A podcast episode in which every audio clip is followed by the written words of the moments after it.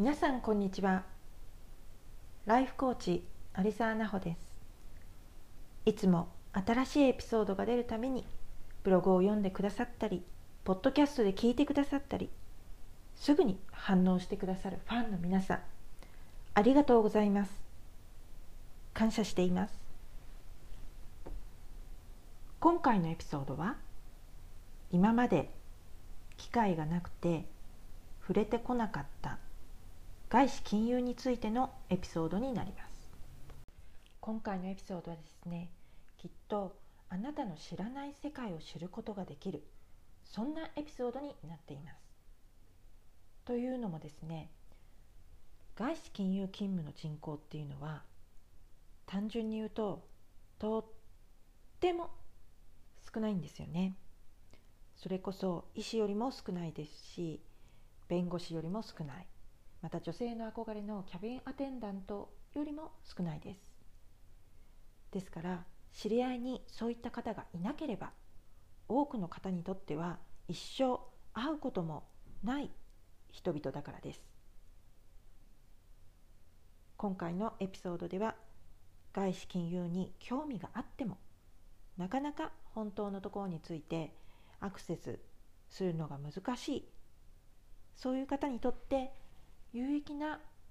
情報特に一般的に関心を持たれるであろうことについて情報をシェアしていきたいと思います。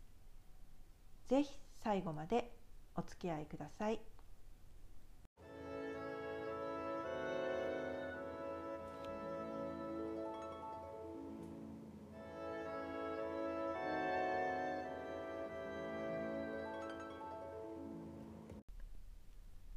それではまず最初にお伝えするのは外資金融に勤めると給料が良いということです。これは言うまでもなく一番のメリットではないでしょうか。日本だけではなく世界的に見てもですねあのイギリスの貴族の方の、えー、次男以降の男子にも選ばれ続けてきた人気のある職業の一つです。外資金融に勤めている人はいわゆるサラリーマンなのですがサラリーマンにしてはすっごい給料です。もちろんね外資金融の中でも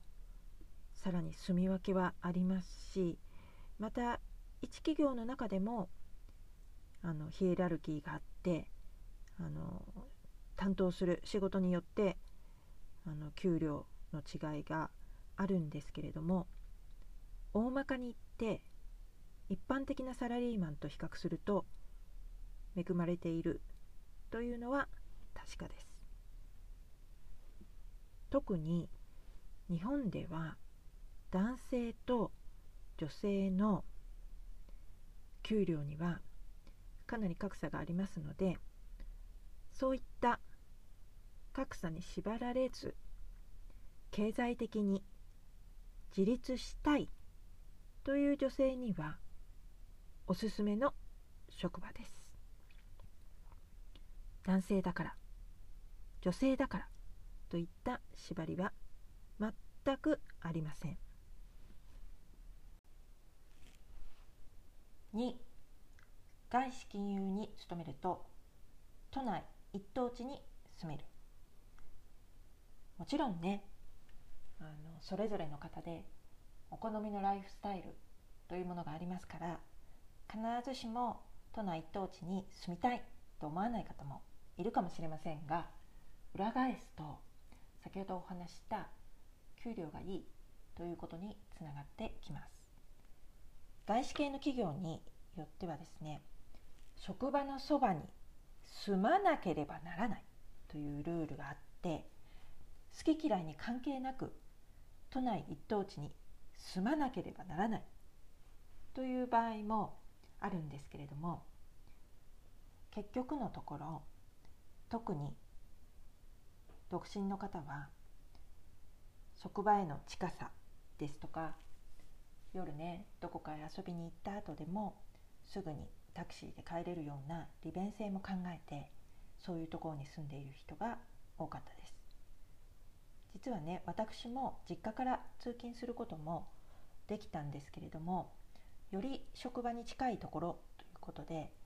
東京都港区で一人暮らしをしていたこともありますし新婚時代にはやはり港区のタワーマンションに住んでいたこともありました。3番目。外資金融に勤めるとワンランク上の体験ができる。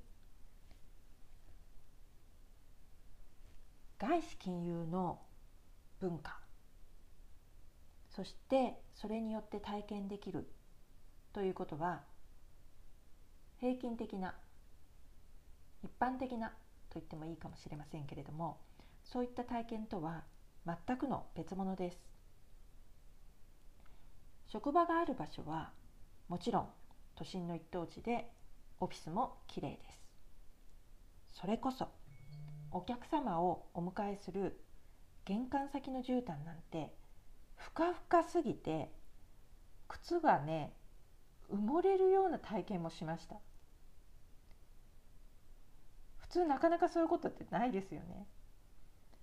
あとは会議室からの夜景も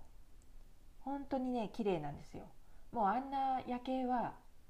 あの場所からじゃないと見れないでしょっていうねそういう夜景を見たこともありますしあのしかもそんな会議室でワイン会ですね。これはあの会社持ちなのであの無料で参加できるものだったんですけれどもあのそういう体験をしたこともあります。そして職場であのつきものの歓送迎会。もちろんねあのコロナ前のことですよ。で歓送迎会でも飲み放題のリーズナブルなお店には行かないんですね。それこそデートでも使えるような港区内のお店あるいは会員制の会員の方しか使えないような場所で開かれます。クリスマスパーティーもホテルで開催されることが多いです。景品も海外旅行券ですとかとても豪華ですね。ちょっとした休憩に秘書の方にケーキを買ってきていただいてみんなで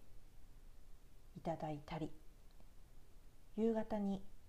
チーズとワインの会なんてのもありましたね。あとは仕事の後にみんなで遊びに行くところも東京湾クルージングだったりまた仕事に関する、まあ、ビジネスがねうまくいった時に祝杯をあげたりすることもあると思うんですけれどもそういう時も上司のおごりでホテルのバーで乾杯なんてこともありました。まだまだありますけれどもあのキリがないのでこの辺でやめておきたいと思いますけれども結局のところワンランク上の体験をすることでご自身の伸びしろをさらに引き出すことができます一人でご自身が一人でそれを実現させようと思ったらかなりの意志が必要となりますよね。ですけれどもあのこういった環境ではあの周りがそうなので環境に引っ張られてあの行くものですから気がついたら新しい自分になっていたというようなことが起こります。4番目外資金融に勤めると英語力をさらに高められる外資金融に勤めているといっても職種によってどのレベルの英語を求められるかは違います。ですからベースとしてこれくらいのレベルの英語が必要とされるというのはあるんですけれども企業によってもまたその中でどんな仕事を担当するのかによっても求められる英語のレベル感は違ってきます。ただね毎日毎日英語で E メールを読んだり書いたり電話で話したりまたはね直接ミーティングとかで話したりといった英語の環境に身を置くわけですからおのずとそれが積み重ねて英語力を磨くことができます。5外資金融に勤めると仕事のレベルが上がる。少しここで真面目なお話もしましょう。やはり入社するには仕事ができないといけないわけですよね。ですから比較的仕事ができる人が多いです。逆にできなかったらいられないんです。すぐクビになります。ですから働く環境としてはすごく勉強になることが多いです。もともとね仕事ができる人たちですけれども仕事をしながら高いものを求めているうちにさらにレベル感の高いものがアウトプットされてくるという感じですね。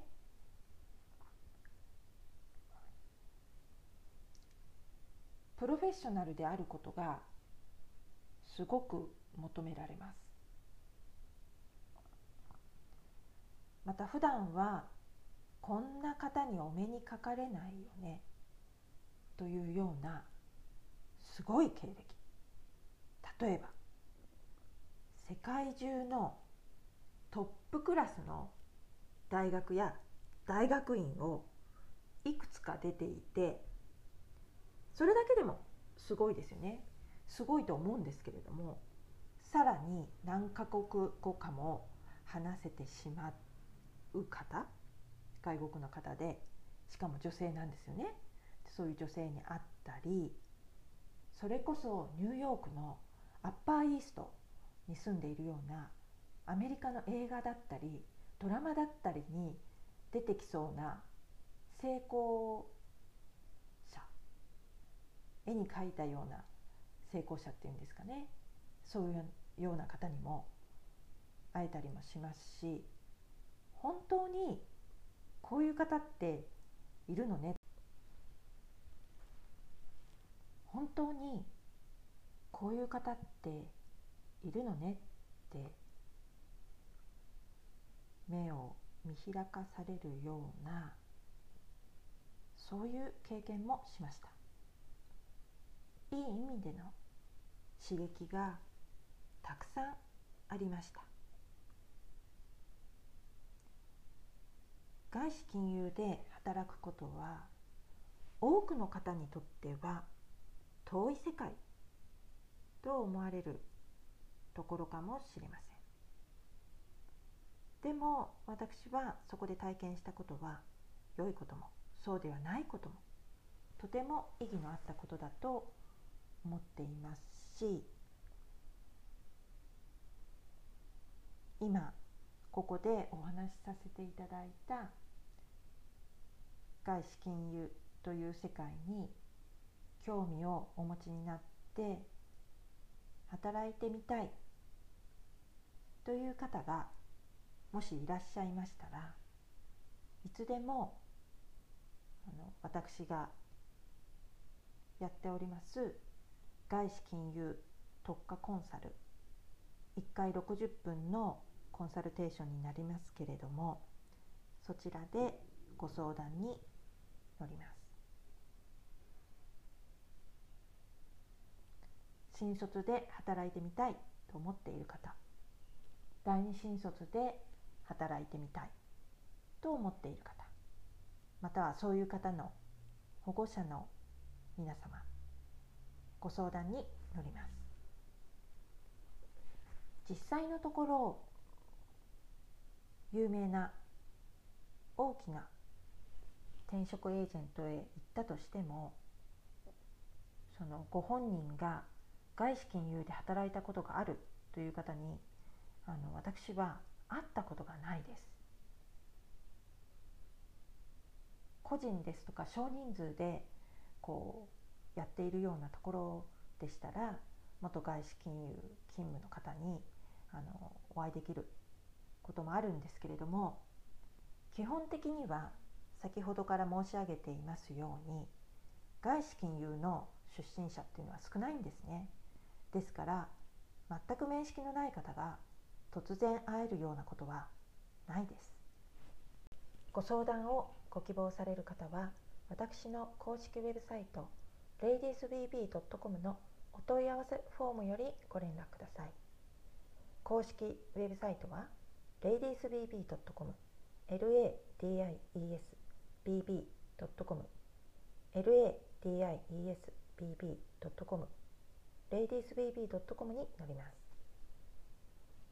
あのネットに書かれている外資金融のことっていうのは本当のこともあるんですけれども全体から見た割合としては憶測であったりまた聞きで書かれているものが多いのではないかというのが私の印象です。少しでも皆さんのお役に立つエピソードをお届けできていたら幸いです。今日もここまで聞いてくださり本当にありがとうございました。次回のエピソードの更新は5月4日になります。また次回お会いしましょう。さようなら。